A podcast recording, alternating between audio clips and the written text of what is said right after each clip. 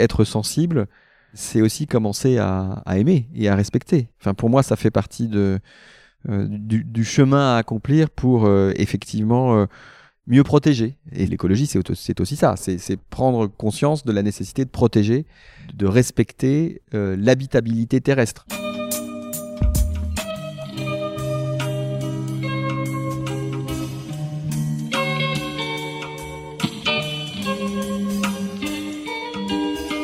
Bienvenue à tous sur Et surtout la santé, votre podcast lyonnais qui décortique des sujets de santé avec des spécialistes, avec des sportifs professionnels et parfois avec des patients aux histoires extraordinaires. Aujourd'hui, c'est un épisode original car nous sommes avec le maire de Lyon, Grégory Doucet, pour parler de la santé des villes, car à l'image d'un humain, nous pouvons imaginer la ville comme un organisme composé de nombreux systèmes dont la qualité de fonctionnement de ces derniers vont naturellement conditionner sa santé générale. De plus, comme vous pourrez l'entendre, il faut savoir que notre santé, en tant qu'humain, dépend énormément de l'environnement dans lequel on vit.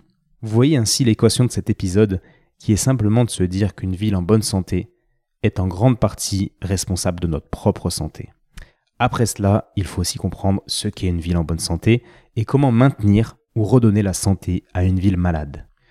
Un sujet passionnant que je vous invite à creuser en écoutant notre discussion et en allant chercher des informations de votre côté, notamment grâce aux nombreuses références que vous entendrez tout au long de l'épisode. Je tiens aussi à préciser que ce podcast n'a pas pour but de faire de la communication autour du parti politique du maire, car même si je partage sa philosophie écologiste, ce que vous savez depuis longtemps si vous m'écoutez, cet épisode est tout simplement le fruit d'une démarche personnelle de ma part. Également, je remercie certains collègues de Grégory comme Mian, Pauline et Joachim qui ont rendu possible tout ce que vous apprêtez à écouter. Et enfin, sachez que ce podcast est depuis une dizaine d'épisodes sponsorisé par ma propre formation Ostéo et Sport, un projet qui me tient particulièrement à cœur, qui a pour but de faire monter les ostéopathes en compétences lorsqu'il s'agit de prendre en charge des patients sportifs. Pour connaître le programme de cette formation, envoyez-moi simplement un email qui me fait comprendre que vous êtes intéressé à etienne.bulidon.gmail.com auquel je répondrai normalement sous une dizaine de jours. En attendant, on se retrouve tout de suite avec notre invité du jour, Monsieur Grégory Doucet.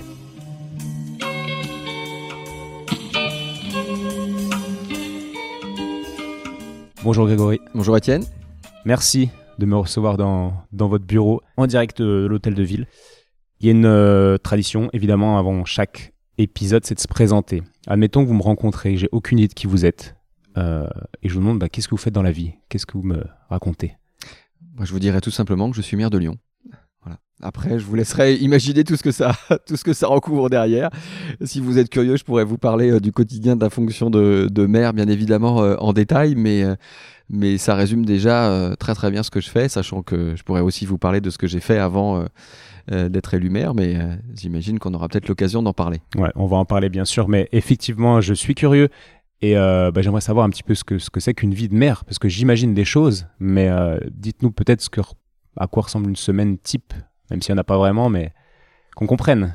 Oui, alors on peut l'imaginer la semaine type parce que comme vous venez de le dire, en fait, elle n'existe pas vraiment. Chaque, euh, chaque semaine apporte son lot à la fois de nouveautés, donc aussi d'opportunités bien évidemment de, de, de découverte, d'apprentissage, de, de rencontres. C'est le cas aujourd'hui, par exemple, puisque voilà, on a aussi l'occasion, au travers de, cette, de cet échange qu'on a ensemble, eh bien, de, de, se découvrir. Il euh, n'y a pas de semaine type, mais malgré tout, on peut se dire que euh, une semaine de mer, c'est euh, d'abord un temps qui est consacré à l'animation d'une équipe municipale. Euh, notamment, euh, je travaille régulièrement avec euh, l'ensemble des élus. Quand je dis l'ensemble, ça ne veut pas dire forcément des réunions collectives. Hein. Ça, peut, ça peut être des, réunions en face à face ou, en petits groupes d'élus, puisque j'ai quand même dans mon exécutif 24 personnes qui sont soit des adjoints adjointes, soit des conseillers délégués, donc des gens à qui j'ai confié moi un certain nombre de responsabilité. J'ai par exemple une adjointe aux finances, euh, j'ai euh, une adjointe à la démocratie locale, euh, j'ai un adjoint à l'urbanisme, etc. Bon. donc bah, tous ces sujets ils sont d'abord portés par mes adjoints, mais bien évidemment qu'on discute ensemble des grands enjeux. Quand il y a des grands sujets sur lesquels il faut arbitrer, ça remonte au maire. quand c'est des dossiers très importants, sinon la nature de nos, on va dire des des prérogatives que je leur ai données fait que euh, ils ont une délégation de ma part, donc ils ont aussi une autonomie. Euh. Mais on fait le point régulièrement. Donc voilà, l'animation d'équipe, euh, c'est un point important. J'ai aussi moi un cabinet, donc un ensemble de personnes qui travaillent directement pour moi et qui m'aident à, traiter l'ensemble des dossiers qu'un maire doit traiter, qui sont, si vous voulez, autant de portion de mon cerveau, en quelque sorte, voilà, euh, pour pouvoir traiter davantage de sujets. Donc, je, travaille aussi euh, quotidiennement avec les gens de mon cabinet. Tout ça relève d'un, je dirais, d'abord d'un travail d'équipe, un peu de manager, en fait. Donc, un maire, c'est aussi un manager. Euh, un maire, c'est aussi quelqu'un, et ça, c'est une autre part importante de mes fonctions. c'est aussi quelqu'un qui exprime des orientations politiques, qui les partage, euh, pour, pour, dire simplement les choses, qui fait de la politique au quotidien, dans les médias, euh, euh, au travers aussi de prises de parole publiques, parfois sans qu'il y ait forcément beaucoup de médias, ou sans forcément d'ailleurs qu'il y ait de médias derrière, mais quand par exemple je prononce un discours à l'occasion d'un colloque, d'une conférence qui a lieu à l'hôtel de ville ou ailleurs, eh bien je vais en profiter pour partager des orientations politiques. Euh, je sais qu'aujourd'hui, on va notamment parler de, santé globale. Euh, il m'est arrivé à de nombreuses reprises eh bien, euh, de m'exprimer sur les orientations politiques de la ville en matière de santé et en quoi est-ce que ce concept de santé globale est important dans ma façon d'appréhender, dans notre façon d'appréhender, eh bien notre, on va dire nos responsabilités en matière de santé sur la ville. Ben, je me suis exprimé sur ce sujet euh, dans des instances extrêmement différentes. Il y a, il y a deux semaines, j'étais à Paris, euh, invité euh, par l'Institut Santé, et j'ai pu dire en quoi la ville de Lyon avait, hmm, on va dire, organisé ses services pour justement aller dans le sens d'une santé globale. Ouais, parfait. On va effectivement. Vous voyez, là, une, semaine type, c'est du travail d'équipe, de la prise de parole, et puis il faut pas oublier non plus que euh, enfin, je, je, vais pas vous faire une révélation, mais un, maire n'a pas nécessairement la science infuse sur tout, donc je dois aussi prendre un temps assez significatif eh bien, euh, pour lire des dossiers, euh, lire des notes qu'on me prépare, voilà, m'imprégner de tout un tas de sujets parce que bah, quand je dois prendre des décisions, je les prends pas comme ça ex nihilo en tirant au hasard. On, on, a beaucoup de lectures à faire et puis aussi parfois je prends le temps d'aller rencontrer des experts euh, qui me permettent de, de mieux comprendre euh, certains enjeux. Et voilà.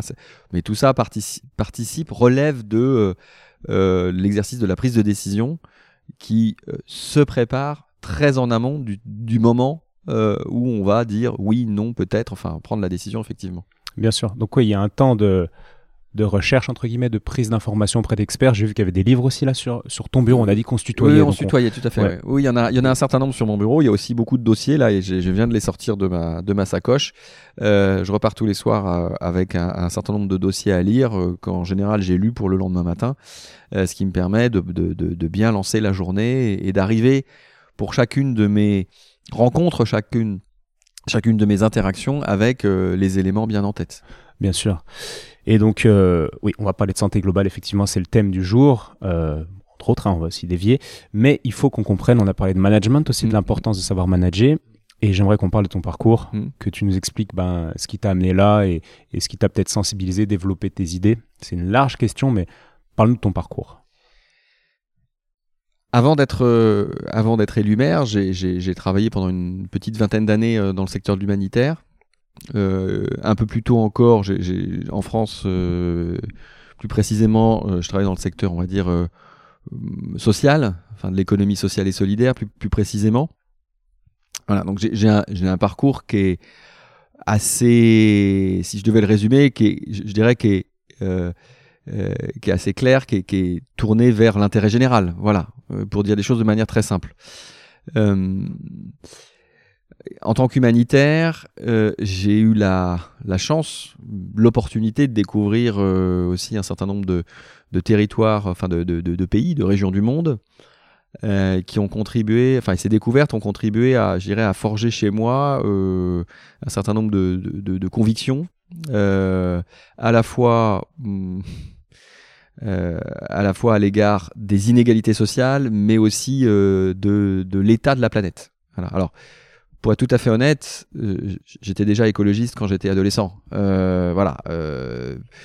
Euh, je vais pas rentrer dans les détails, mais je veux dire, j'avais déjà une sensibilité très forte sur les, sur les questions environnementales euh, à, un âge assez jeune. Euh, mais euh, mon parcours euh, professionnel et personnel qui, m'a aussi bien exposé, parce que j'ai vécu en Asie du Sud-Est, à l'expérience physique de tempête tropicale, de, de typhon, mais j'ai aussi vécu euh, j'ai aussi vécu au Népal, donc j'ai aussi vu euh, la fonte des grands glaciers himalayens euh, de mes yeux. Enfin, bon, voilà, bref, j'ai été aussi exposé au, à des phénomènes de, de, très très grande pauvreté, parce que quand, quand, quand, quand, je travaillais aux Philippines, je travaillais dans les, dans les grands bidonvilles de la, du Grand Manille. Bref, je ne vais pas expliquer toutes mes expériences, mais ça m'a, ça, ça, a forgé chez moi une conscience à la fois euh, de l'importance euh, des inégalités sociales euh, dans, le, dans le monde et, euh, et en même temps des grands, des grands désordres environnementaux et des risques. D'avoir expérimenté physiquement un, typhon, par exemple, sachant que ceux, ceux que j'ai expérimentés quand j'habitais Manille étaient de faible intensité par rapport à ceux qui sont aujourd'hui constatés dans un certain nombre de, de pays du monde, parce qu'ils ont augmenté en intensité du fait du réchauffement climatique, me, donne un élément de, référence euh, pour comprendre euh, l'état du dérèglement climatique actuel. Bref, pour faire simple, euh, mon expérience humanitaire vraiment m'a forgé la conviction que il y avait nécessité à agir très très vite. Bon, et puis je suis comme beaucoup de gens conscients du, qui, qui sont conscients de, la question du, climat, de la question aussi de l'effondrement de la biodiversité. Euh, je suis plutôt euh, friand de lecture un peu scientifique, euh, enfin de vulgarisation scientifique. Et donc, je veux dire, sans avoir lu les centaines de pages des rapports du GIEC, j'en ai souvent lu des extraits. Donc, je, je sais de quoi il s'agit aujourd'hui. Je sais à quoi est confrontée l'humanité. Et donc, euh, ben, j'ai eu envie, bien évidemment, d'agir. Alors, j'ai commencé, euh, comme beaucoup de gens, euh, dans, dans ma vie quotidienne. Euh, mais là, encore une fois, mon expérience humanitaire m'a fait prendre conscience qu'il ne faut pas simplement agir au quotidien ou, ou, dans son entourage, mais qu'il y a un besoin d'agir sur les systèmes. C'est ce qui m'a donné envie de m'engager en politique, modestement parce que mon métier d'humanitaire m'occupait énormément euh, pendant pas mal d'années. Et puis, euh, et puis euh, voilà, quelques années avant 2020, j'ai voulu aller un peu plus loin en disant voilà, bon Maintenant, ça suffit. Les gens qu'on a élus euh, successivement euh, depuis euh, depuis deux trois décennies nous ont parlé du climat. Hein. Même Jacques Chirac, rappelez-vous, en 2002 disait la maison brûle et nous regardons ailleurs. Je me rappelle bien. Donc on pouvait on pouvait penser qu'à l'époque la prise de conscience était réelle. Et en fait, bah 15 ans après, les discours greenwashés s'enchaînaient les uns après les autres.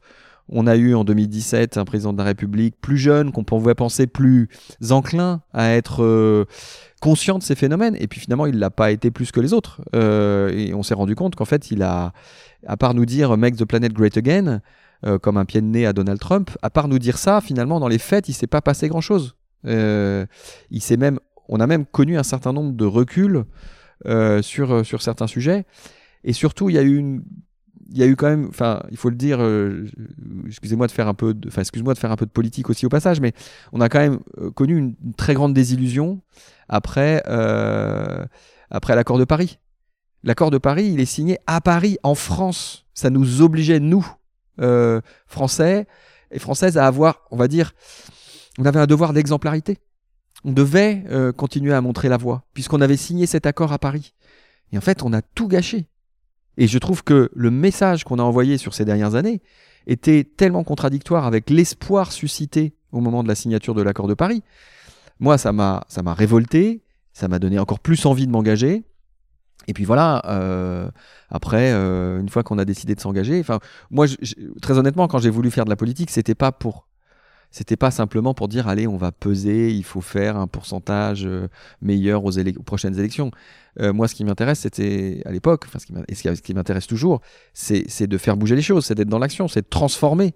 Euh, et donc c'est ce qu'on fait bien évidemment, ça c'est ce que je fais en tant que maire aujourd'hui, mais c'était mon intention de départ. Donc c'est pour ça d'ailleurs qu'aujourd'hui, je te le dis Étienne, je suis très heureux en fait hein, en tant que maire parce que même si c'est pas facile tous les jours, même si c'est beaucoup de travail, même si il y a beaucoup d'obstacles sur le chemin. On fait aussi bouger beaucoup de lignes. Hein. on transforme la ville.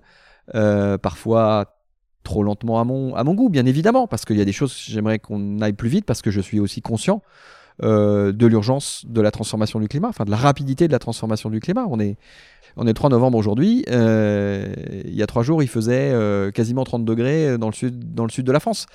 voilà, le, climat, il est en train de changer à une vitesse incroyable. Donc on a un besoin d'agir de manière très rapide. Bon, bah, j'essaye déjà de le faire euh, aussi rapidement que, possible sur la ville de Lyon. Il y a beaucoup de choses dont je suis euh, d'ores et déjà euh, très très satisfait, très fier hein, de ce qu'on a pu réaliser. Je pourrais, je pourrais parler longuement de ce qu'on a fait dans les cantines scolaires, de ce qu'on a fait aux abords des écoles, etc. Mais, mais il y a besoin d'aller, d'aller vite. Moi, c'est ce qui me motive. C'est vraiment d'être dans l'action au quotidien. Ok, parce que j'allais te parler de ton moteur. Donc, si je comprends bien, on va parler aussi de ta sensibilité. On va revenir après. Mais ce moteur qui te, qui te pousse à faire autant de choses et, avec cette énergie d'aller vite, etc., c'est l'intérêt général en fait, et la planète. Oui, oui, oui, c'est la, la conscience que c'est la conscience que on a on a qu'une planète sur laquelle euh, habiter et que euh, euh, moi j'ai envie de de faire en sorte qu'on puisse y habiter tous et toutes. Euh, ce qui m'a fait m'engager très tôt dans, l'associatif, dans le social, dans l'humanitaire, c'est aussi euh, euh, la, dire la conviction, mais surtout la l'envie de faire en sorte que chacun ait sa place sur cette sur cette planète, dans nos sociétés. Hein. on, a construit des sociétés très inégalitaires. Ça m'insupporte, ça, me, ça m'indigne, ça me révolte qu'on ait. Mais parce que c'est ce que je te disais tout à l'heure. Enfin, j'ai j'ai une expérience de vie, alors bon, professionnelle certes, mais, mais ça n'est jamais ce n'est jamais que du professionnel, il y a aussi du personnel dans tout ça, mais euh, j'ai beaucoup travaillé dans, et, côtoyé des habitants des bidonvilles, et, j'y ai vu la misère humaine la plus terrible. Euh, et, et, quand on est dans un bidonville euh, à Manille absolument abominable, on n'a juste pas de chance, quoi. Voilà, je veux dire, et, et, euh, moi, ça me, enfin, j'ai eu des, des centaines d'occasions de me, de m'indigner et d'être révolté en, travaillant dans les bidonvilles. Et je trouve que il est de notre, je considère que c'est même un devoir. Il est de notre devoir d'être, de nous montrer solidaires.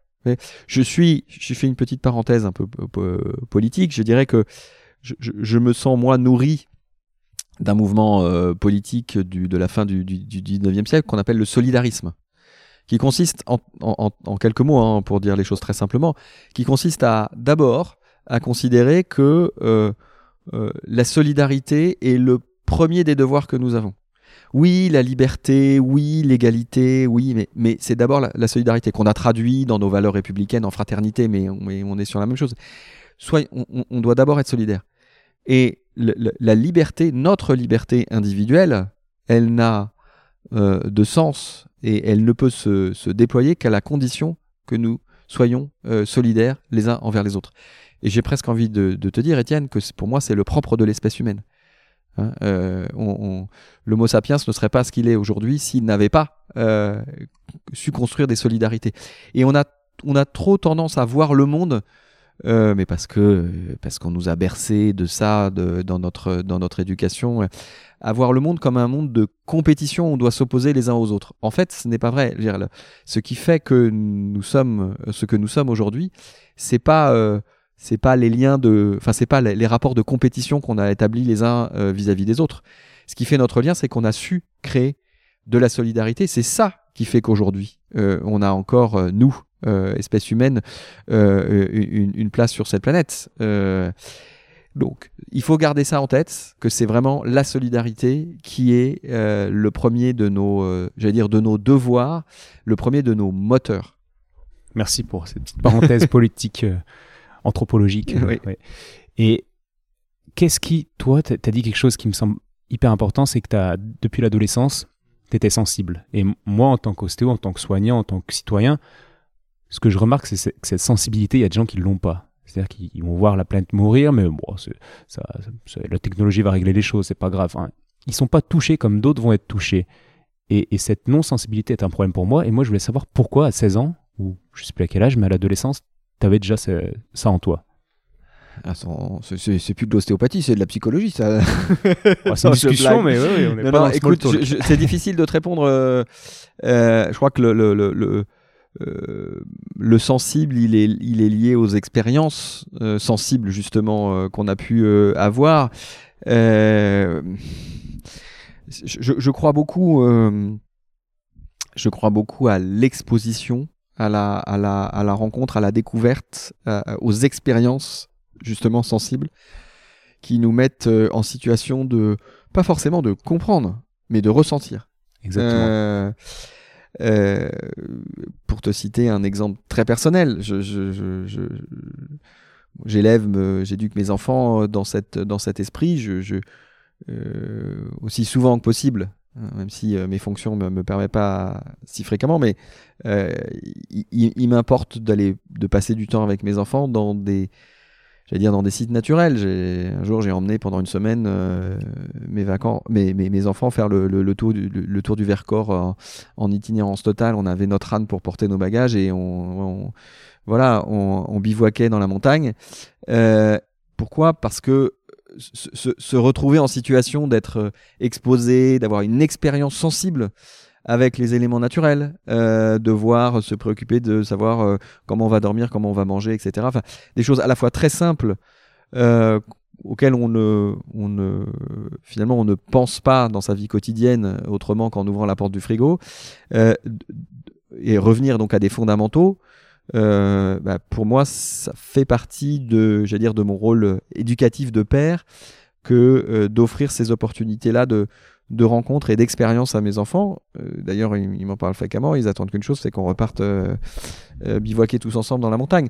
Mais tout ça pour te dire que je crois beaucoup moi à la à la à l'importance d'être effectivement exposé à des situations qui aiguisent notre sensibilité. Ouais, tu, tu l'as très bien dit et je suis complètement d'accord que l'important c'est de ressentir, pas forcément de comprendre intellectuellement, mais de ressentir ailleurs, dans le cœur, dans le corps. Absolument. Et, et, ça, c'est un très gros problème que je vois dans mon cabinet, concrètement, c'est que il y a beaucoup de gens, quand on creuse un petit peu, alors je suis ostéo, hein, je ne suis pas vraiment de psychologie, mais des fois, la limite, elle, ah, est, elle est juste. Le corps et l'esprit ne font qu'un, contrairement à ce qu'on a essayé de nous faire croire. Exactement. Et, et euh, voilà, je travaille d'une manière qui fait que je réalise qu'il y, a beaucoup de gens qui ne ressentent plus les choses, mm. les émotions. Je demande souvent de manière assez anodine, mais est-ce que ça vous arrive de ressentir des choses dans votre corps, dans, votre ventre, des petits papillons comme quand vous êtes amoureux, mais quand, par exemple, quand vous regardez quelque chose, une fleur, etc., est-ce que vous ressentez dans votre corps?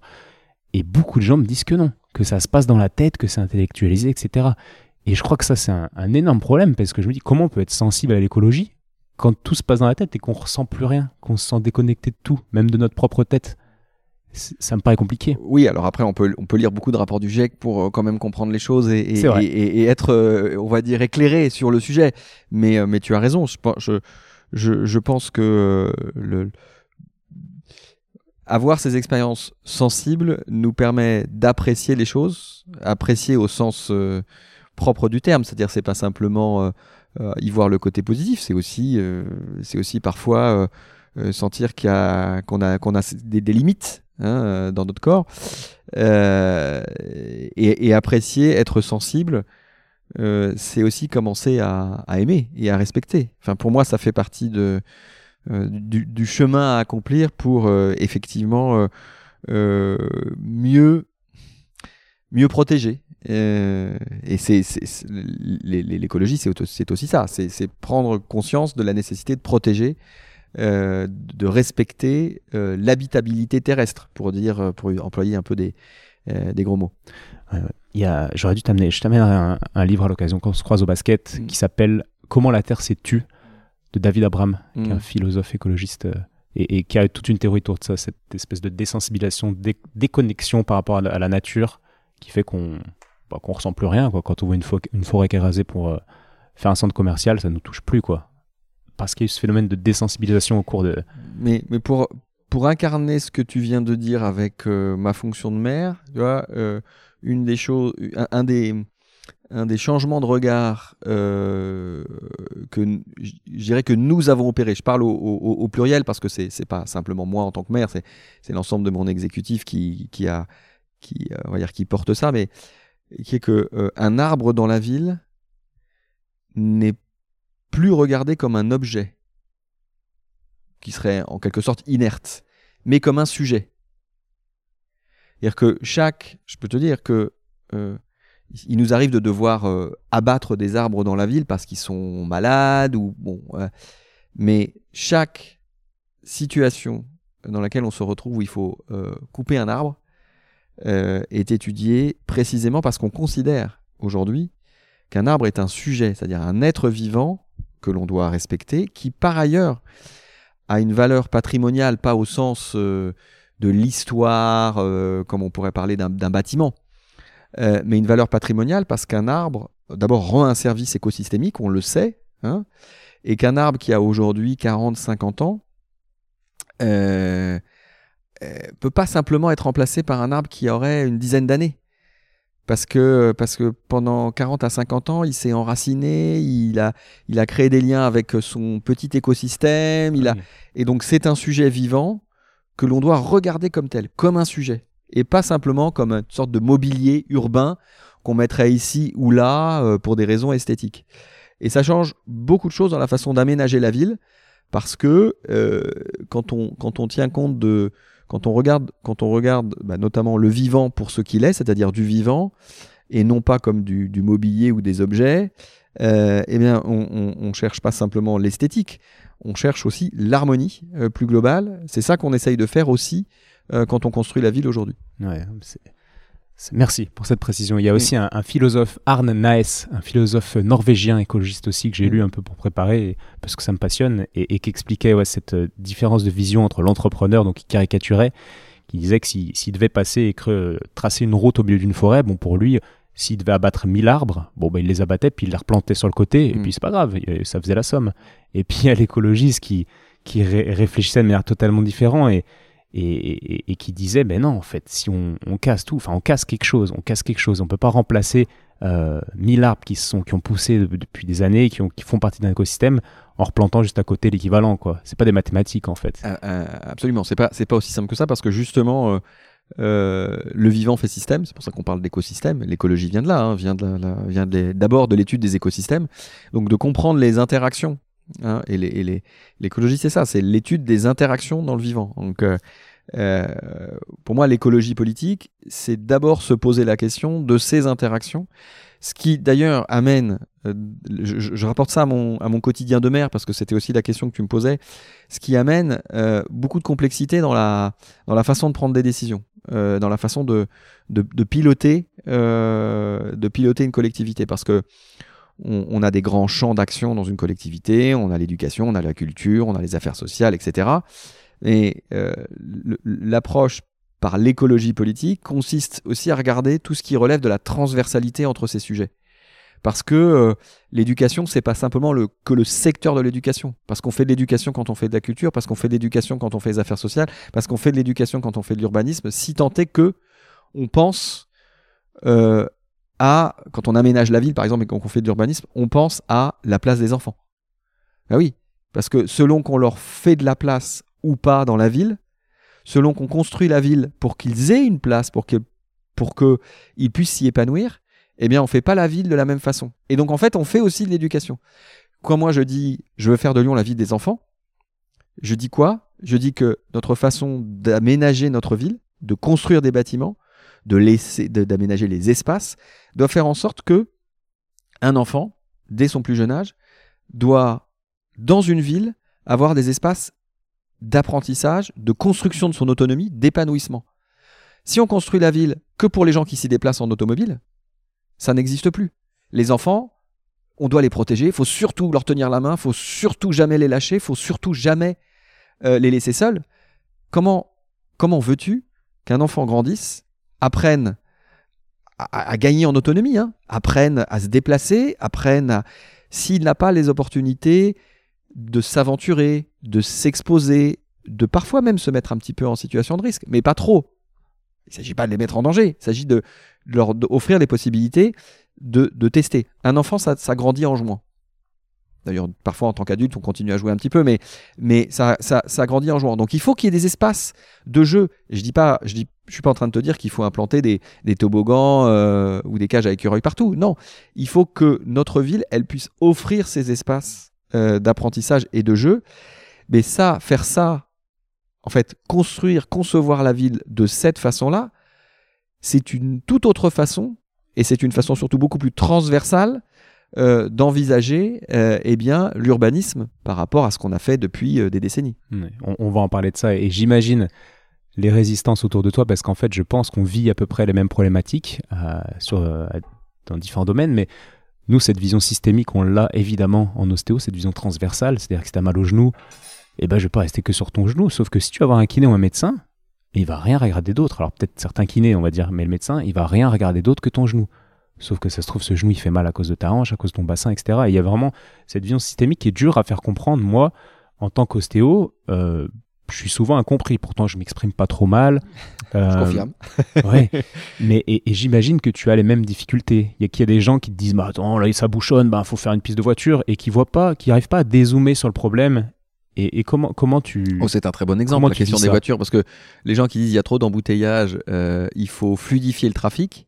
En fait, toute l'histoire euh, de, du développement de l'automobile dans les grandes villes depuis, euh, j'ai envie de, depuis l'avènement de l'automobile, euh, quand on la regarde hum, avec un peu d'attention, euh, montre que plus on construit de routes, plus il y a de voitures, et donc plus il y a d'embouteillages. Parce que c'est tout simple, c'est-à-dire que le, le fait qu'il y ait plus de routes donne envie aux gens de prendre leur voiture. Et donc, bah, plus il y a de gens qui ont envie de prendre leur voiture, plus ils la prennent. Et, au, bout au, bout de quelques années à peine, après avoir construit une nouvelle route, eh bien, euh, les embouteillages apparaissent dans les grandes villes. Et donc, la solution à ça, c'est justement euh, de de faire en sorte que les usages de l'automobile, si on veut notamment retrouver de la qualité de l'air, euh, de l'espace public pour pouvoir s'y déplacer à pied, y avoir des espaces pour y implanter des parcs, des aires de jeu, etc., des, des, des, terrains de sport, eh bien c'est de, de, simplement limiter les déplacements automobiles à leur plus stricte nécessité. Voilà. Euh, pour donner un exemple concret, 56% des déplacements sur la métropole de Lyon font moins de 3 km en voiture. Il n'y a pas, y a pas tous, tous les gens qui prennent leur voiture pour faire moins de 3 km, ils sont pas tous euh, à mobilité réduite, euh, que ce soit en fauteuil roulant. Ou... C'est pas vrai. Il y a plein de gens qui prennent leur voiture pour des trajets extrêmement courts, qui mettraient à peine plus de temps à pied ou en vélo. Hein. Et je, quand je dis ça, je, ne suis pas en train de vouloir mettre tout le monde sur un vélo, puisqu'il y a beaucoup de déplacements qui peuvent se faire à pied. Mais pour que les déplacements ils puissent se faire plus facilement à pied, il faut que la marche soit un plaisir. Donc il faut, des trottoirs qui soient agréables. Euh, si on doit marcher sur un trottoir qui fait 80 cm de, long avec euh, euh, des fils de voitures ininterrompus qui circulent à côté de nous, on n'a pas envie d'aller marcher parce que c'est pas agréable. Alors que si on marche sur un trottoir avec euh, des arbres, avec des bancs, avec des fontaines, un trottoir assez large où on peut se croiser, eh ben tout de suite c'est plus agréable. Euh, si on prend la ville, un exemple très concret euh, à Lyon, on, est, on, est, on, se sent plutôt bien en tant que piéton quand on se balade rue de la République. Parce que parce qu'évidemment on est sur une aire piétonne alors c'est agréable. Ça dépend de l'heure. Ça dépend de l'heure effectivement et de la journée parce que c'est vrai qu'un samedi après-midi ça peut être bondé je suis d'accord avec toi. C'est d'ailleurs pour ça qu'on veut aussi euh, sur euh, sur un territoire beaucoup plus grand sur la presqu'île aller vers plus de piétonisation pour aussi desserrer un peu tout ça et faire en sorte que la marche redevienne un plaisir pour tout le monde. C'est important cette cette notion aussi de j'allais dire de plaisir de bien-être. Pour moi l'écologie euh, l'écologie politique, euh, l'écologie aux manettes, c'est ça aussi. C'est faire en sorte que les villes, elles offrent au plus grand nombre euh, eh bien, des opportunités de bien-être au quotidien, dans ces déplacements, dans, ces, dans moments de, loisirs. Ouais, ça me parle bien. C'est un petit peu, je sais pas si tu te rappelles de ce jeu, si tu as joué quand tu étais petit à Sims il fallait construire un peu des cités. Euh, alors j'ai pas trop joué, mais je, suis beaucoup plus, plus vieux que toi, Etienne. C'est pour ça que j'ai pas vrai, joué C'est vrai. Ah c'était un jeu où tu, où tu, construisais des villes et puis tu mettais un parc et puis tu voyais que les gens petit à petit commençaient à venir euh, bah, dans le parc. en fait, c'était de, de, construire des choses qui créaient ensuite le dynamisme et pas l'inverse. Donc là, construire des pistes de vélo pour que les gens prennent le vélo et forcément il y a un petit temps de transition.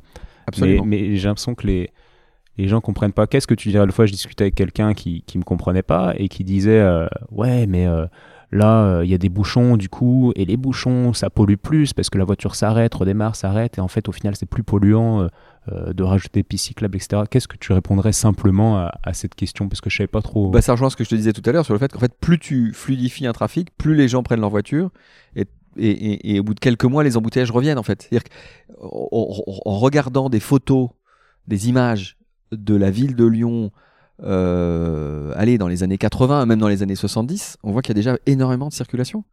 Avant que, avant que les, les, les, berges du Rhône soient refaites, euh, c'était euh, un parking. Hein. C'était un parking et il y avait énormément de circulation dans la ville de Lyon.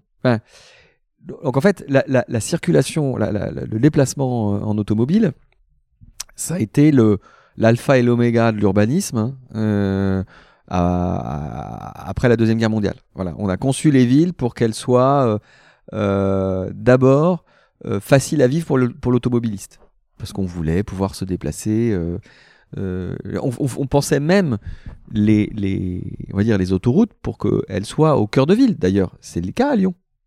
Puisque euh, la 6, la 7, euh, enfin, tu connais peut-être cette histoire, hein, le, vieux Lyon, dont on est tous très fiers aujourd'hui, qui est un des.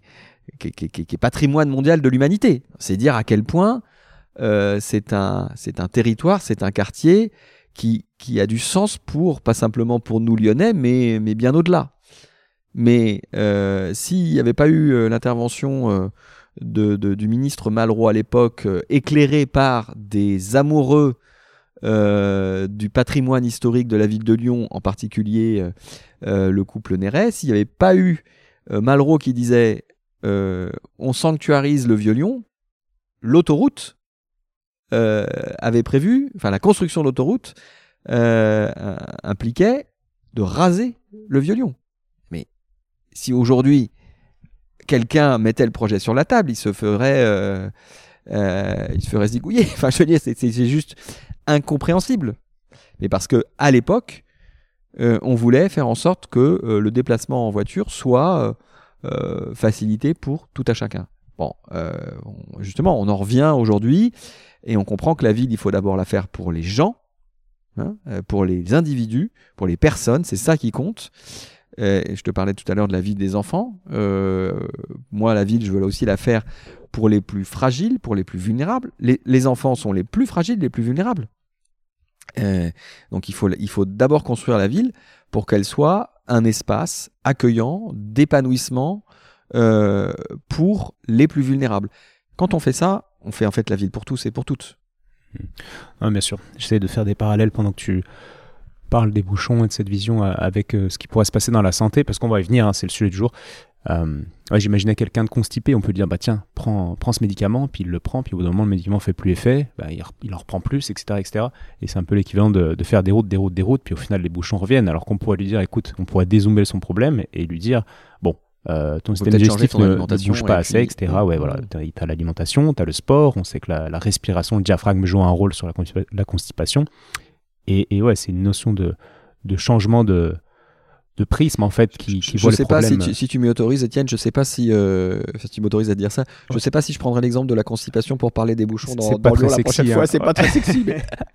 ouais, je pourrais peut-être essayer mais je prendrais un auditoire un peu particulier euh, peut-être un auditoire de médecins euh, enfin de soignants je pensais à la thrombose également mais la thrombose c'est assez violent quoi. Ça peut vite devenir grave mais... non mais là là où bien évidemment enfin je, je, ton, ton, ta comparaison bien évidemment me parle c'est que euh, effectivement, on peut, on peut regarder euh, simplement euh, le, le, problème en ayant vraiment l'œil rivé dessus, ou on peut dézoomer et se dire finalement qu'est-ce qui contribue à faire que ce problème existe.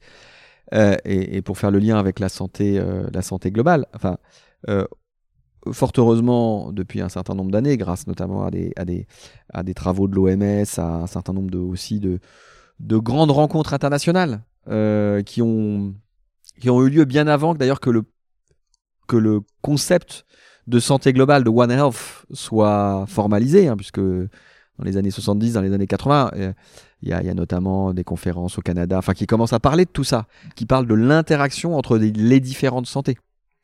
Et aujourd'hui, fort heureusement, on, on, a pris conscience.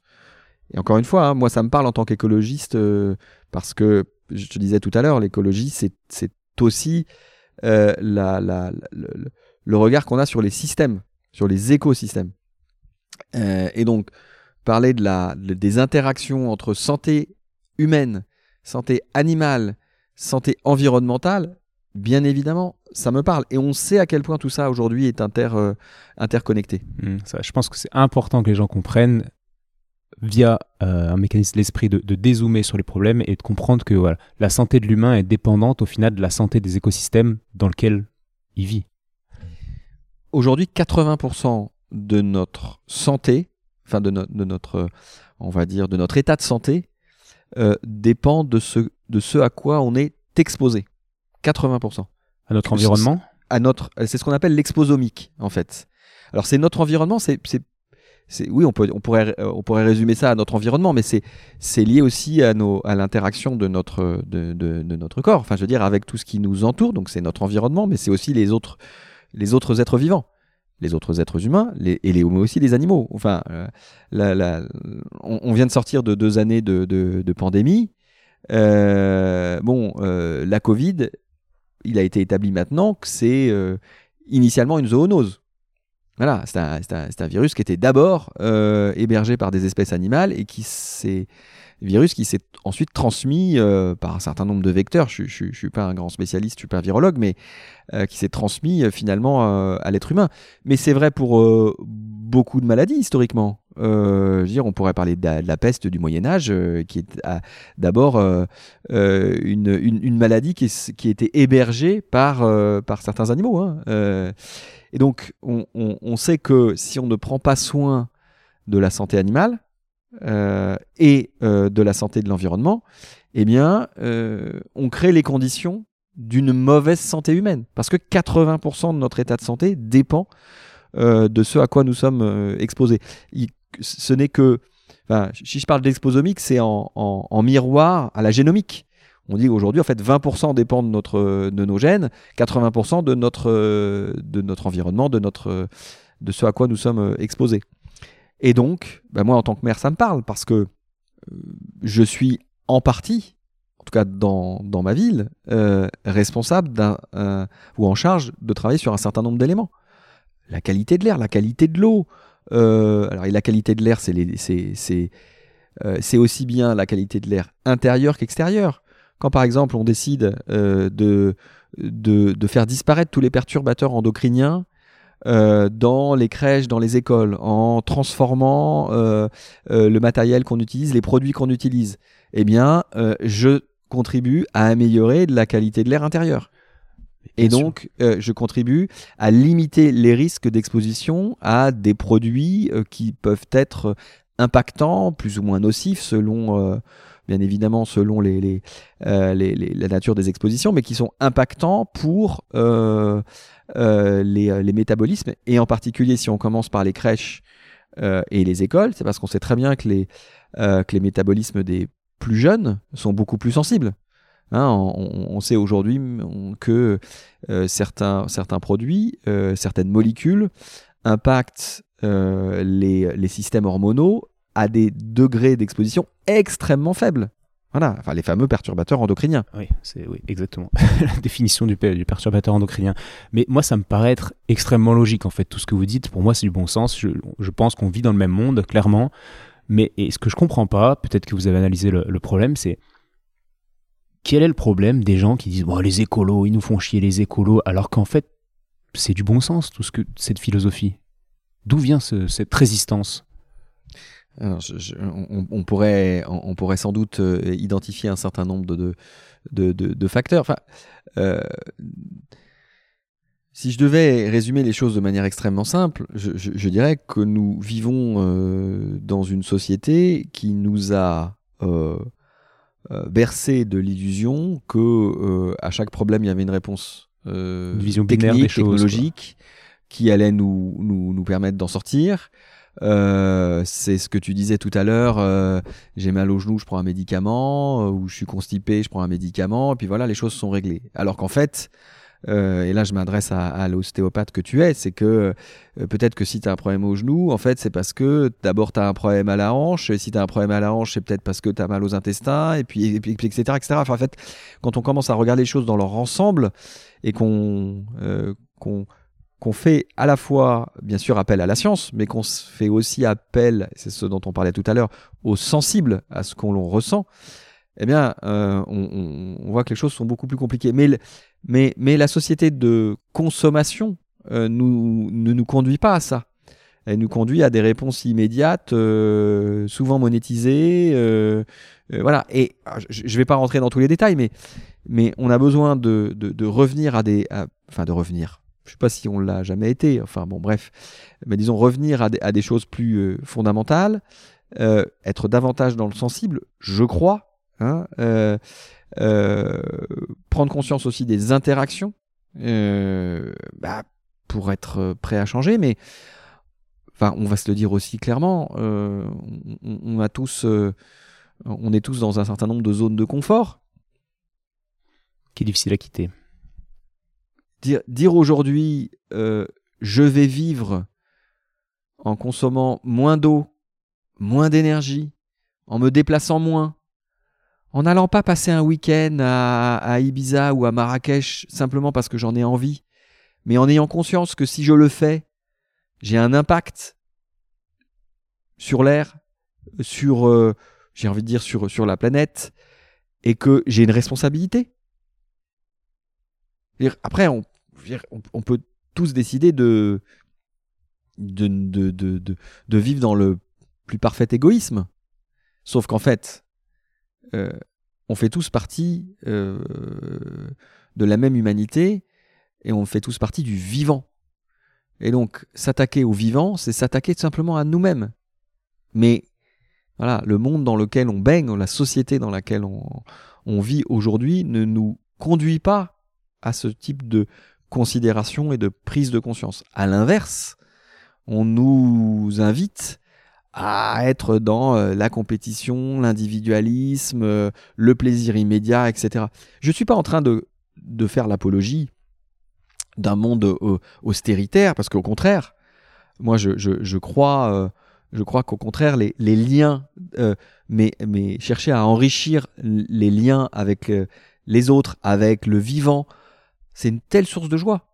Et je suis pas, euh, je suis pas en train de te faire un, trip à la bisounours en disant il faut qu'on euh, qu'on aille tous aller faire des siestes au milieu des pâquerettes et on se sentira bien. C'est pas ce que je suis en train de te dire. C'est euh, le, le, le, le, plaisir d'être ensemble est bien plus important pour moi que la satisfaction immédiate de consommer ceci ou cela. En fait, on a, on enrichit plus nos vies à créer du lien d'abord avec avec les autres euh, qu'à être dans le, plaisir immédiat de la consommation. Moi, j'en suis persuadé.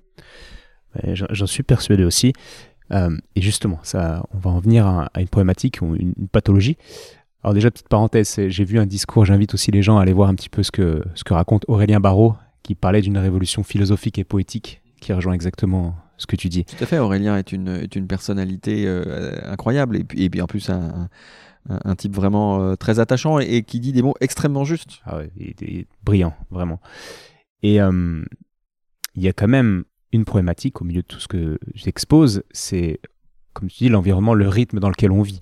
Parce que je pense que pour créer du lien, pour euh, aller lire un livre, là, les gens ont entendu déjà deux références de livres, il faut qu'ils aient le temps de le lire. Et là, on vit dans une société, si tu veux, où ben faut payer un loyer, on va prendre le cas de Lyon, un loyer qui est extrêmement haut, ou un crédit qui est extrêmement haut si on a acheté en ville comme moi, je peux pas m'arrêter de travailler. Donc je prends du temps, heureusement, je gagne plutôt bien ma vie avec l'ostéopathie, j'ai le temps là de discuter, j'ai le temps de lire, je prends le temps de lire, mais beaucoup de gens ne peuvent pas. Et je crois que ce manque de temps fait qu'on est un peu comme des rats dans une roue et qu'on n'a pas le temps en fait de, devenir sensible et, qu'on s'épuise. Et tout ça, ça aboutit à une pathologie qui est commune aussi sur ma table d'ostéo et, partout dans les cabinets, le burn-out.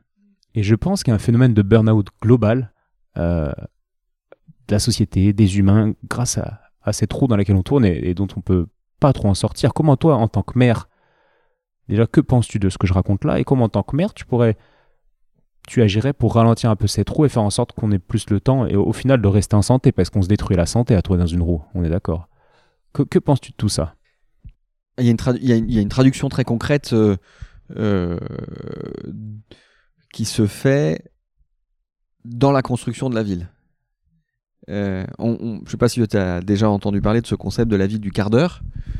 euh, qui consiste à, considérer qu'on doit aménager la ville pour faire en sorte que dans un périmètre de 15 minutes à pied autour de chez soi, on puisse trouver l'essentiel des services dont on a besoin. Bien sûr, ça, ça, j'en exclus, enfin, ça peut en exclure le, le lieu de le lieu d'exercice de son travail, hein, euh, de son activité rémunérée, mais mais que les, les, services euh, nécessaires au quotidien, euh, euh, s'alimenter ou s'acheter à manger, euh, faire ses démarches administratives, euh, euh, son loisir, etc. Enfin, que, que tout puisse être, euh, enfin que tout, autant que possible, que tout puisse être dans un, dans un périmètre euh, limité autour de chez soi. C'est pas pour empêcher les gens de sortir, c'est pour dire, c'est pour apporter du confort, c'est pour dégager du temps en fait. La ville du quart d'heure, c'est la ville qui permet justement euh, de dégager du temps pour euh, faire euh, ce que tu évoques.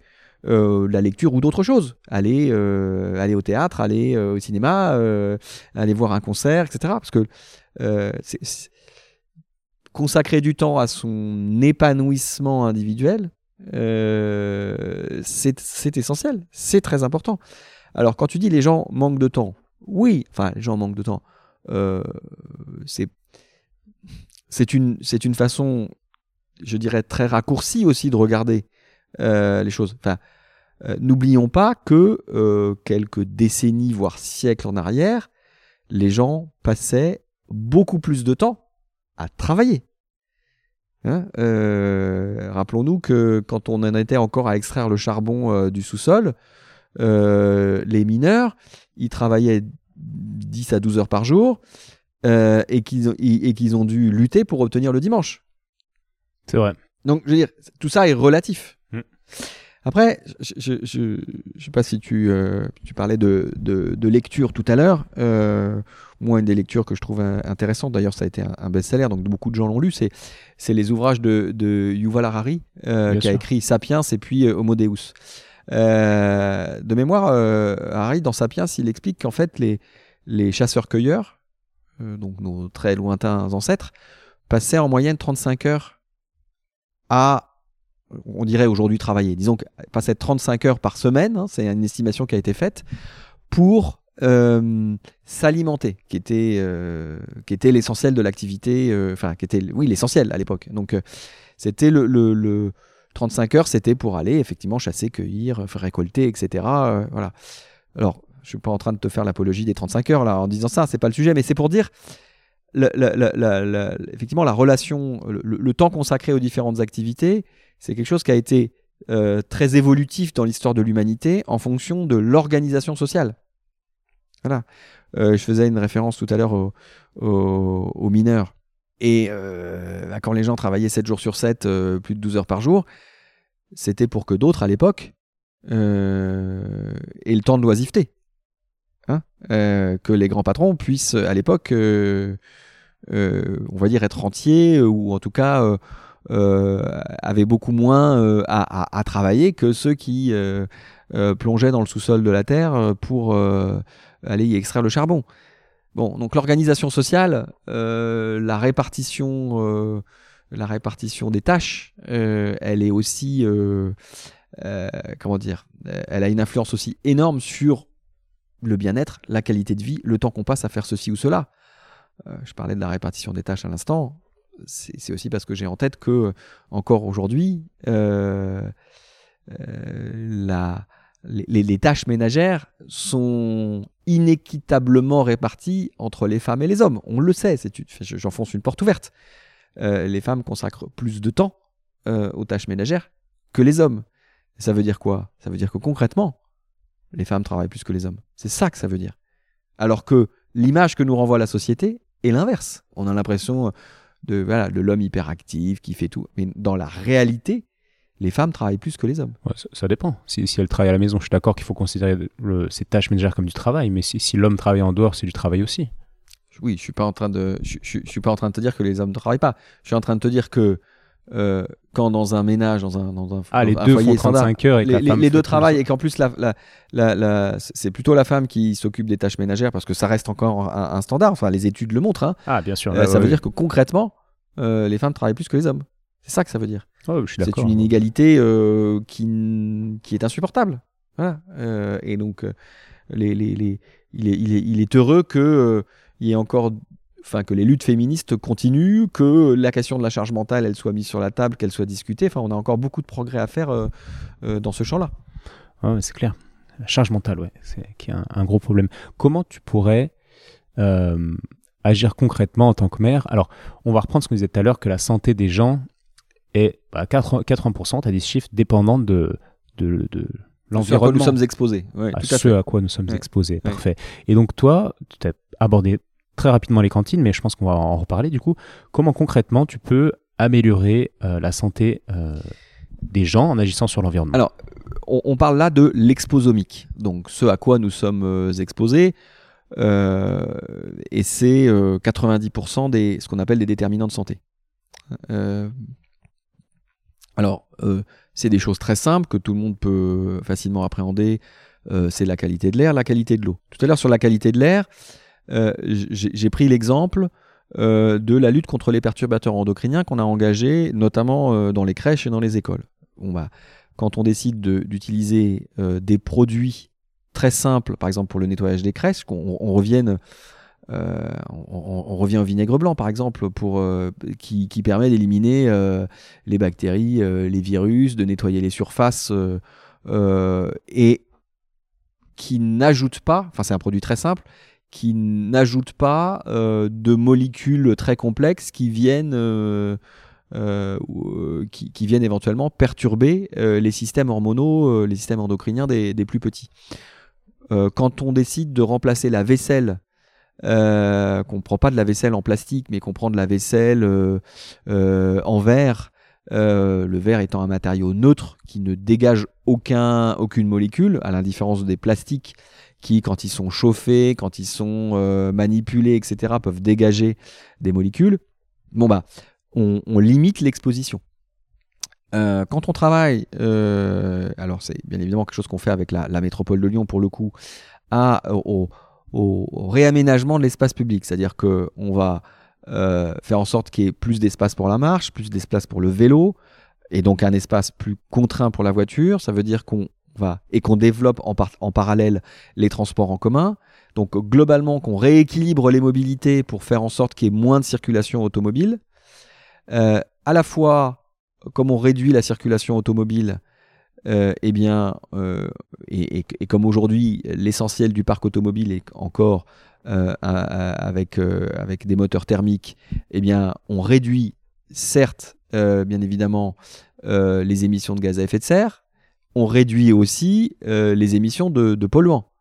Alors, il y a les polluants directs qui sont directement émis par les, moteurs, mais il y a aussi les polluants qui vont se créer du fait de la combinaison, enfin de- des cocktails euh, de chimiques euh, qui se retrouvent dans les euh, dans l'air des grandes villes, soumis aux ultraviolets. Enfin, tu, tu connais l'histoire de la pollution à l'ozone. hein. la pollution à l'ozone, Ouais. l'ozone se crée parce que on met dans l'air des, des- un certain nombre de, de- de- de molécules et qu'elles sont exposées aux ultraviolets et ça crée de l'ozone. Et donc, et on sait que l'ozone est un polluant. Bon, bref, je, je- je rentre un peu tout- tout de- dans le détail, mais pour te dire que euh, repenser euh, la division de l'espace public pour faire en sorte qu'il y ait plus d'espace pour la marche, plus d'espace pour le vélo, plus de transport en commun, et donc limiter la voiture, améliore la qualité de l'air. C'est pour ça qu'on va mettre aussi en place une zone à faible émission sur la ville de Lyon. Mais au-delà de ça, puisqu'on parle d'exposomique, l'exposomique, c'est bien sûr donc les substances auxquelles on est exposé, mais c'est pas que ça. Euh, l'exposomique et, la santé, c'est ça dont il est question, c'est aussi lié à euh, nos modes de vie, c'est aussi lié à notre pratique sportive, euh, c'est aussi lié à notre alimentation. Euh, donc quand on met plus de bio et de nourriture locale dans nos cantines, on cherche à faire quoi? On cherche à faire en sorte de fournir une alimentation plus saine aux enfants, Tout en préservant la santé de l'environnement, tout en préservant la santé. plus près. Absolument, les- exactement. Euh, quand on met en place euh, euh, la maison sport santé euh, dans le parc de Gerland il y a quelques mois, une maison sport santé qu'on a inaugurée pour euh, favoriser la pratique sportive pour les personnes qui en sont le plus éloignées, on va dire. Je pense en particulier aux aînés. Bah, on est en train aussi là d'améliorer la santé. Parce qu'on sait que être en bonne santé, c'est boire une eau saine, respirer un air sain, bien s'alimenter, mais aussi avoir une pratique sportive, enfin pratique physique, on va dire, euh, des mouvements euh, qui, qui, nous maintiennent en bonne santé. Enfin, c'est pas à l'ostéopathe que je vais apprendre ça, mais non, non, mais c'est bien de le dire. De mais, le dire mais il faut le dire. qui c'est pas pour rien qu'aujourd'hui, on nous recommande de faire 10 000 pas par jour. en fait, une, une activité physique, même limitée, mais régulière, enfin limitée, euh, c'est pas simplement 200 euh, pas qu'il faut faire, il faut en faire effectivement un peu plus. Mais une activité régulière nous entretient, nous maintient en bonne santé. Euh, enfin, nous maintient en santé. Parce que la, santé, comme l'OMS le, l'a défini, c'est un état de bien-être physique, mental et social. Bon. alors, et ça m'amène à parler aussi de santé mentale, parce que c'est très important. On allait y venir. Oui, mais, mais, mais faire en sorte, faire en sorte d'offrir euh, des espaces publics qui soient, euh, j'ai envie de dire, apaisés, enfin, qui soient agréables, euh, créer les conditions d'une meilleure santé mentale de tout le monde. Offrir des opportunités de, de, de, de spectacles, d'événements culturels dans la ville que ce soit parce qu'on a un formidable euh, opéra euh, juste en face de l'hôtel de ville, euh, un théâtre des Célestins, un auditorium de Lyon, une Altony Garnier qui nous offre plein de spectacles super, etc. etc. Enfin, qu'on ait, toutes, qu'on ait ces opportunités en tant que, Lyonnais et Lyonnaises de pouvoir aussi aller bénéficier de créations artistiques, d'événements culturels. Et je pourrais parler aussi de la fête des Lumières, du festival entre Rhône et Saône, qui sont tout autant, en plus d'opportunités de, nous retrouver tous ensemble. Hein, des grandes fêtes populaires, c'est aussi important. Ben, tout ça, ça nous offre aussi des opportunités d'être bien, tout simplement, en fait. Et la santé mentale, c'est ça aussi.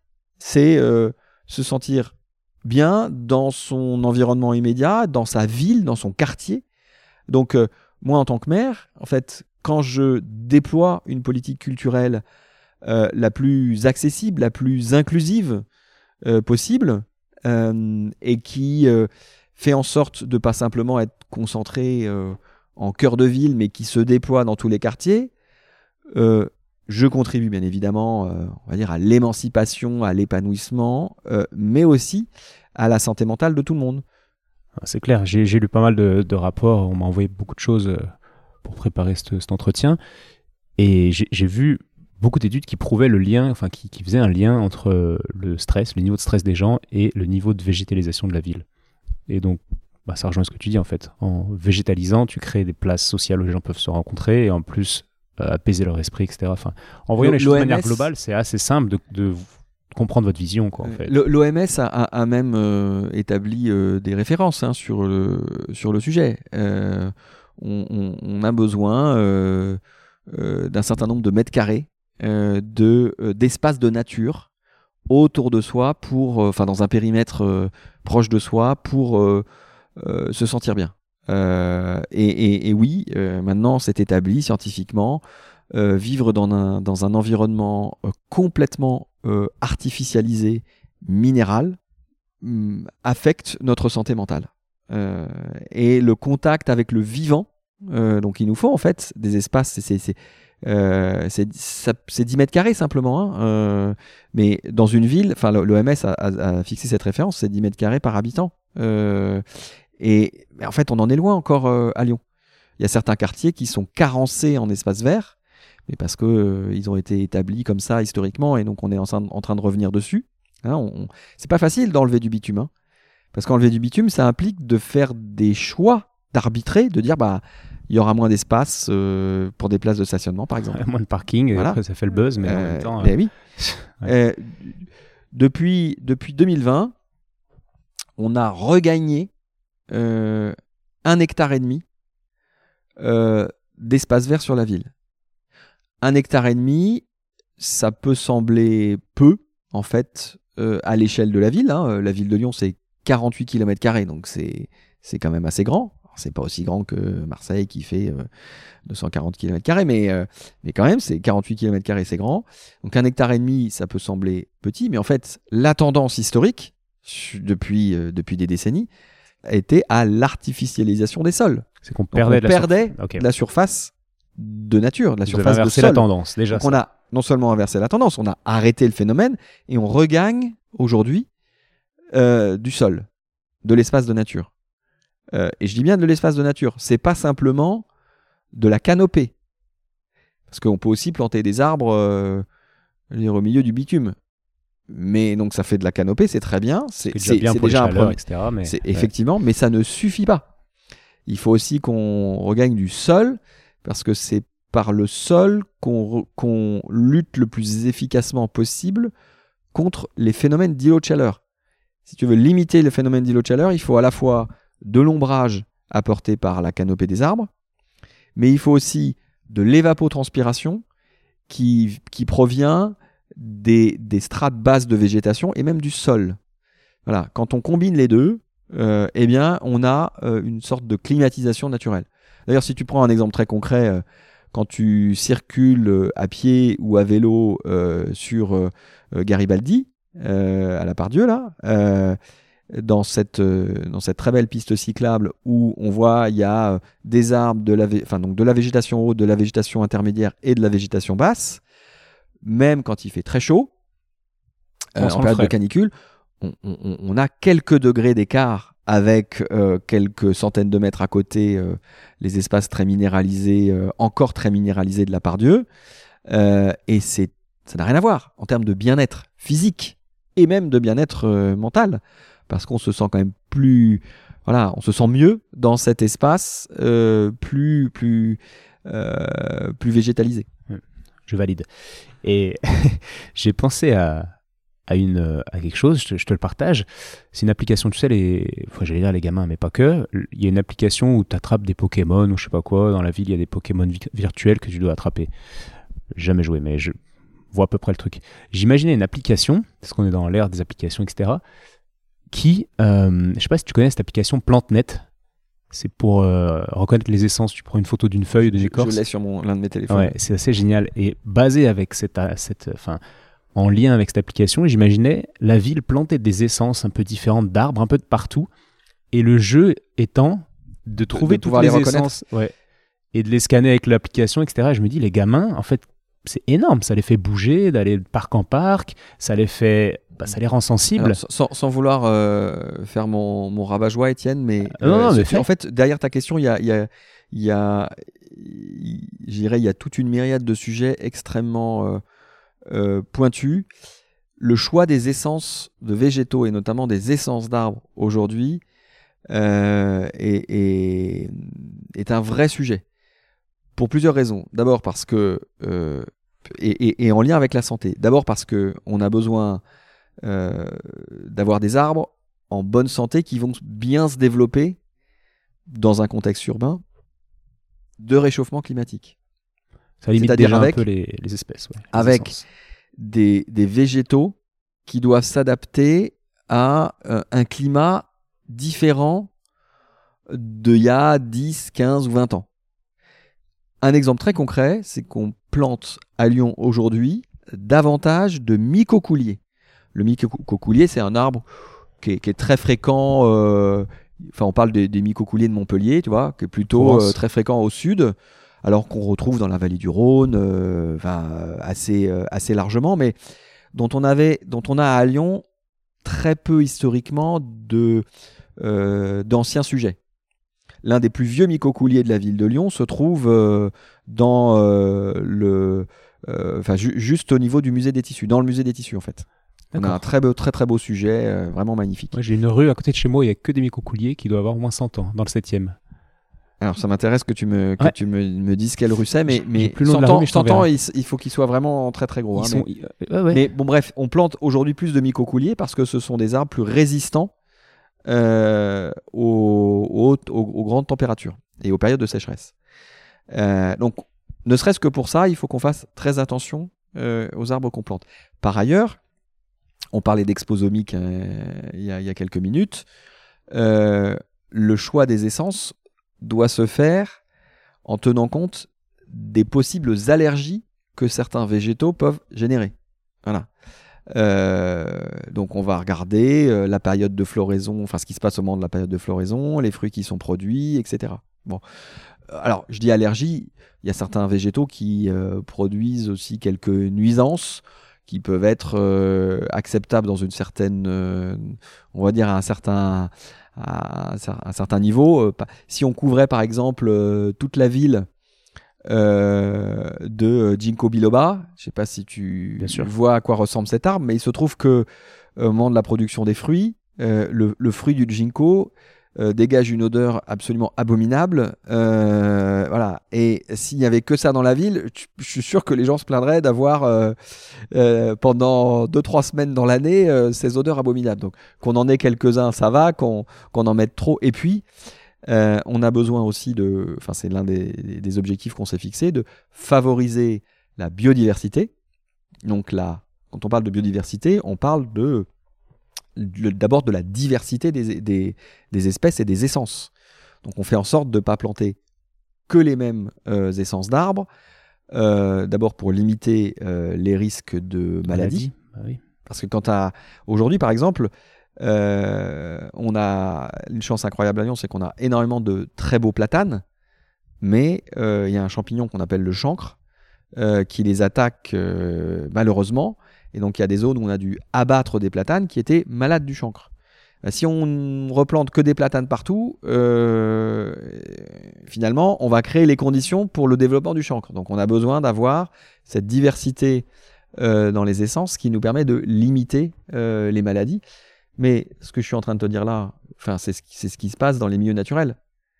Dans tous les milieux naturels, plus il y a de diversité, plus il y a de biodiversité, moins les, les pathogènes euh, se développent. Bah oui, c'est la base. Il y a un livre que tu as dû lire qui est euh, La vie secrète des arbres. Absolument. Best-seller que j'invite les gens à lire. Et qui explique très bien tout ça en fait, c'est, cette réflexion un peu et qui, globale. Si je peux plus me permettre, Étienne est intéressant à, à, plus d'un titre et notamment il est intéressant pour revisiter la vision du monde qu'on peut avoir. Tout à l'heure, on, on parlait un peu de, de société. Euh, et tu m'interrogeais sur euh, ce qui fait que les gens ne, prennent pas davantage conscience euh, de, de l'importance aujourd'hui de, l'écologie. la vie secrète des arbres dit une chose très intéressante, c'est que les végétaux, les arbres entre eux communiquent et que les êtres vivants entre eux collaborent. notamment, son auteur explique à quel point euh, les champignons, euh, notamment au niveau des du, système racinaire, sont les meilleurs alliés des arbres pour aller capter les nutriments, l'eau, etc. Et, mais aussi pour échanger les informations. Les informations, bien sûr. les arbres se communiquent entre eux sur euh, l'arrivée d'un d'un insecte ou ou d'une girafe. exact, oui, d'une girafe. C'est pour les d'Afrique. Exactement. C'est intéressant. C'est même extraordinaire cet, exemple. Et donc, quand je dis ça nous fait revisiter notre, notre vision du monde, c'est que euh, on a construit euh, l'imaginaire qu'on a individuellement, euh, il est construit sur, sur l'idée que la nature, c'est la loi de la jungle, c'est la loi du plus fort. C'est le lion qui mange la girafe, justement. Alors qu'en fait, les biologistes actuels ont démontré que l'essentiel des interactions au sein du vivant sont de nature collaborative. Et c'est l'exemple des champignons sur les systèmes racinaires des arbres qui collaborent avec les arbres et qui, en, échange, retirent aussi un bénéfice euh, à être euh, implanté sur les racines des arbres. Mais plus près de toi et moi, euh, c'est les quelques milliards de bactéries qui sont dans ton estomac et dans le mien, qui ne sont pas toi, qui ne sont pas moi, qui sont des êtres vivants à part entière, mais qui euh, nous permettent de vivre. Parce que si on les enlève de nos estomacs respectifs, on, ne survit pas, en fait. Et ce que les biologistes ont, démontré, et ce que je trouve intéressant, c'est que là, le vivant est d'abord fondé sur des interactions collaboratives. Le, le compétitif n'est qu'une portion congrue du mode d'interaction dans le vivant il est, il, est, il est aussi nécessaire. Oui, le lion mange aussi la girafe, ça c'est sûr. Mais si on dézoome encore une fois, le lion mange la girafe, la carcasse de la girafe nourrit le vautour, le vautour, via ses déjections, plante euh, l'arbre à, 3 km. Oui, on peut. C'est toujours intéressant je, de dézoomer aussi. Je, disais ça pour dire que notre, nos sociétés modernes sont construites sur l'idée que la compétition est le moteur. et, et ce qui doit être le moteur de nos interactions. Alors que le vivant, dont nous faisons partie, est d'abord construit sur des mécanismes, je, disais tout à l'heure, de solidarité, mais de coopération. Autrement dit, si on, je dirais, si on voulait, euh, moi je, fais aisément la, le, parallèle, pour construire des sociétés heureuses, des sociétés du bien-être, eh bien, on doit d'abord construire des sociétés qui sont fondées sur des mécanismes majoritairement de coopération et euh, de compétition aussi à la marge. Je, ne refuse pas la compétition. Je dis pas qu'il n'en faut pas, mais je dis qu'il faut limiter euh, la compétition à un certain nombre de champs et que ça ne devienne pas l'alpha et l'oméga du fonctionnement de nos sociétés. Nos sociétés, elles doivent être avant tout solidaires, coopératives. C'est ça ce qu'on doit chercher à, générer. Et c'est ce qui guide aussi, euh, moi, mon action en tant que maire. Euh, quand euh, j'agis dans le champ de l'éducation, de la culture, de l'économie, j'essaye d'abord d'encourager les systèmes coopératifs. Ça ne veut pas dire que les systèmes qui sont basés sur l'émulation ou la compétition, encore une fois, n'ont pas lieu d'être. Mais c'est pas la priorité. on sent bien l'influence de, la nature, des lois de la nature, en fait, dans, ta, dans ton raisonnement de philosophie et, celle de n'importe quelle écologie. Des, lois de la nature, enfin, euh, regarder le vivant, y être sensible, comprendre comment il fonctionne et accepter que nous en fassions partie, ce qui, euh, ce qui semble être une évidence, euh, mais qu'on a pu avoir oublié dans notre quotidien, nous aide aussi à construire des sociétés, à établir des sociétés qui soient plus, on va dire, en harmonie avec ce que nous sommes fondamentalement. Ça, je, je c'est l'une de mes convictions fortes, euh, à vouloir construire des sociétés qui ne correspondent pas euh, à ce que nous sommes fondamentalement, euh, on crée des inégalités, de la souffrance, du mal-être, de la mauvaise santé, etc., etc. Et on revient sur cette idée de la santé et sur cette définition de l'OMS qui est tellement, tellement pertinente, tellement juste. Hein. La santé, c'est un état complet de bien-être physique, mental et social et ce n'est pas simplement l'absence de maladie ou d'infirmité. Hein. Une fois qu'on a dit ça, finalement, on se rend compte qu'on a, on qu'un seul objectif, en tout cas, moi c'est mon objectif principal en tant que maire, euh, c'est d'assurer la santé de, tout à chacun. Hmm. c'est génial, c'est génial. Parce que là, du coup, les gens peuvent se dire, même si je le, je le dis dans, certains épisodes, mais qu'une prise de sang qui montre rien d'anormal ne veut pas dire que la personne est en bonne santé. Il y a d'autres paramètres à, Absolument, prendre en compte. Bien sûr, bien sûr. On est d'accord. Bon, ben, je crois qu'on a, moi, j'ai tout compris, votre vision. J'espère que les, gens. Euh, J'espère que ça sera pas. Moi, je n'ai pas encore tout compris. Hein. Tu sais, euh, il reste encore beaucoup de choses à, découvrir. et c'est ça qui fait aussi le, le, sel de la vie, c'est d'avoir encore euh, beaucoup de choses à, apprendre et à découvrir. on est bien d'accord. Je disais, j'ai tout compris votre, euh, votre vision et j'ai évidemment pas tout compris, mais en tout cas, ce qu'on s'est dit, je l'ai compris. super. Un mot de la fin, quelque chose à dire de plus? Je crois que bah, sur, le, sur, le, sur la santé, quand même, pour revenir euh, euh, sur un point essentiel, parce que là, je faisais référence à la définition de la santé par, euh, par l'OMS, mais on a, on a rapidement évoqué ce concept de, santé globale aussi, qui est, qui est un concept aussi porté par l'Organisation mondiale de la santé, par l'OMS, auquel je suis, je suis, très attaché. On a rapidement évoqué tout à l'heure le lien qu'il y a entre santé humaine, santé animale, santé environnementale. Euh, la, la, la, pandémie que nous venons de vivre euh, en est une tellement belle illustration du lien entre tout ça, puisque, euh, je le disais déjà tout à l'heure, la, la Covid, quand même, à la base, une, une zoonose, qui a pu notamment, on va dire, se, se déployer, se répandre dans nos sociétés, dans nos, dans nos territoires, euh, bien sûr, parce que euh, c'était, euh, elle se transmettait de manière aérienne et que c'était assez simple, mais aussi parce que, et on a beaucoup parlé de comorbidité pendant cette pandémie, mais aussi parce que nous sommes, nous sommes globalement pas en très bonne santé. Pourquoi? Parce que notre alimentation, notre air, notre eau, notre, enfin, nous entretenons mal nos corps. Hein, euh, diabète, hypertension, euh, obésité, euh, sont autant de ce qu'on appelle aujourd'hui des maladies chroniques, des maladies non transmissibles, qui sont d'abord des maladies liées à nos modes de vie. Les, les, les, gens qui ont eu, malheureusement, qui ont été le plus affectés par cette pandémie, par par la Covid-19, sont, on l'a vu, des gens qui étaient fragiles, vulnérables, du fait notamment de ce qu'on a appelé les, comorbidités, c'est-à-dire euh, de finalement de ces maladies chroniques ou de ces modes de vie qui nous rendaient plus fragiles. Voilà.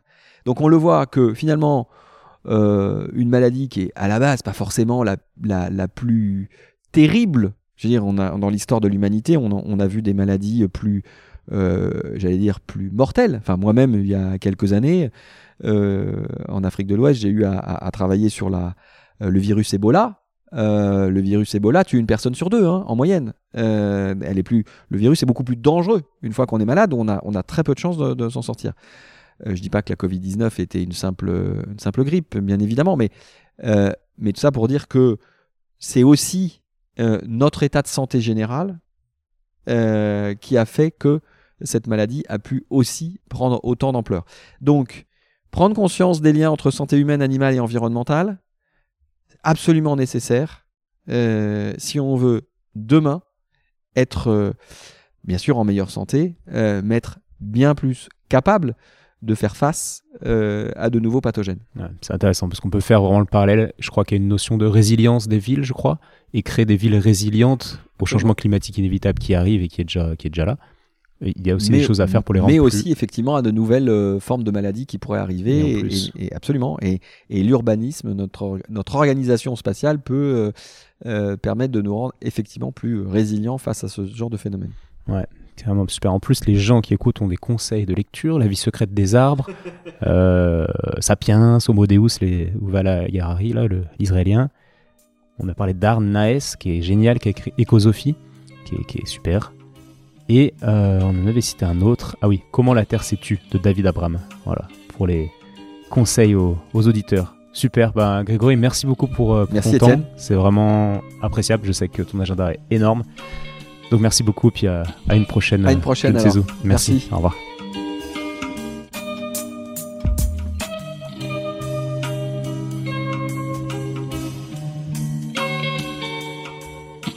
Bravo, tu as écouté cet épisode de Et surtout la santé jusqu'au bout. Donc pour booster ce projet qui a pour but de te donner les meilleures infos possibles sur le thème de la santé, je t'invite à aller mettre 5 étoiles et un commentaire sur l'application podcast de l'iPhone de ton voisin. Comme je te l'explique régulièrement, c'est ça qui m'aide à faire monter le podcast au classement et donc ça me crédibilise pour ensuite inviter d'autres experts et ensuite te partager leurs conseils. Donc merci encore.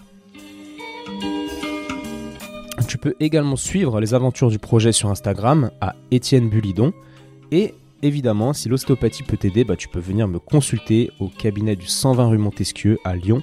Si je ne suis pas disponible, c'est Julien ou quelqu'un de l'équipe qui te prendra en charge. À bientôt et bonne fin de journée. Ciao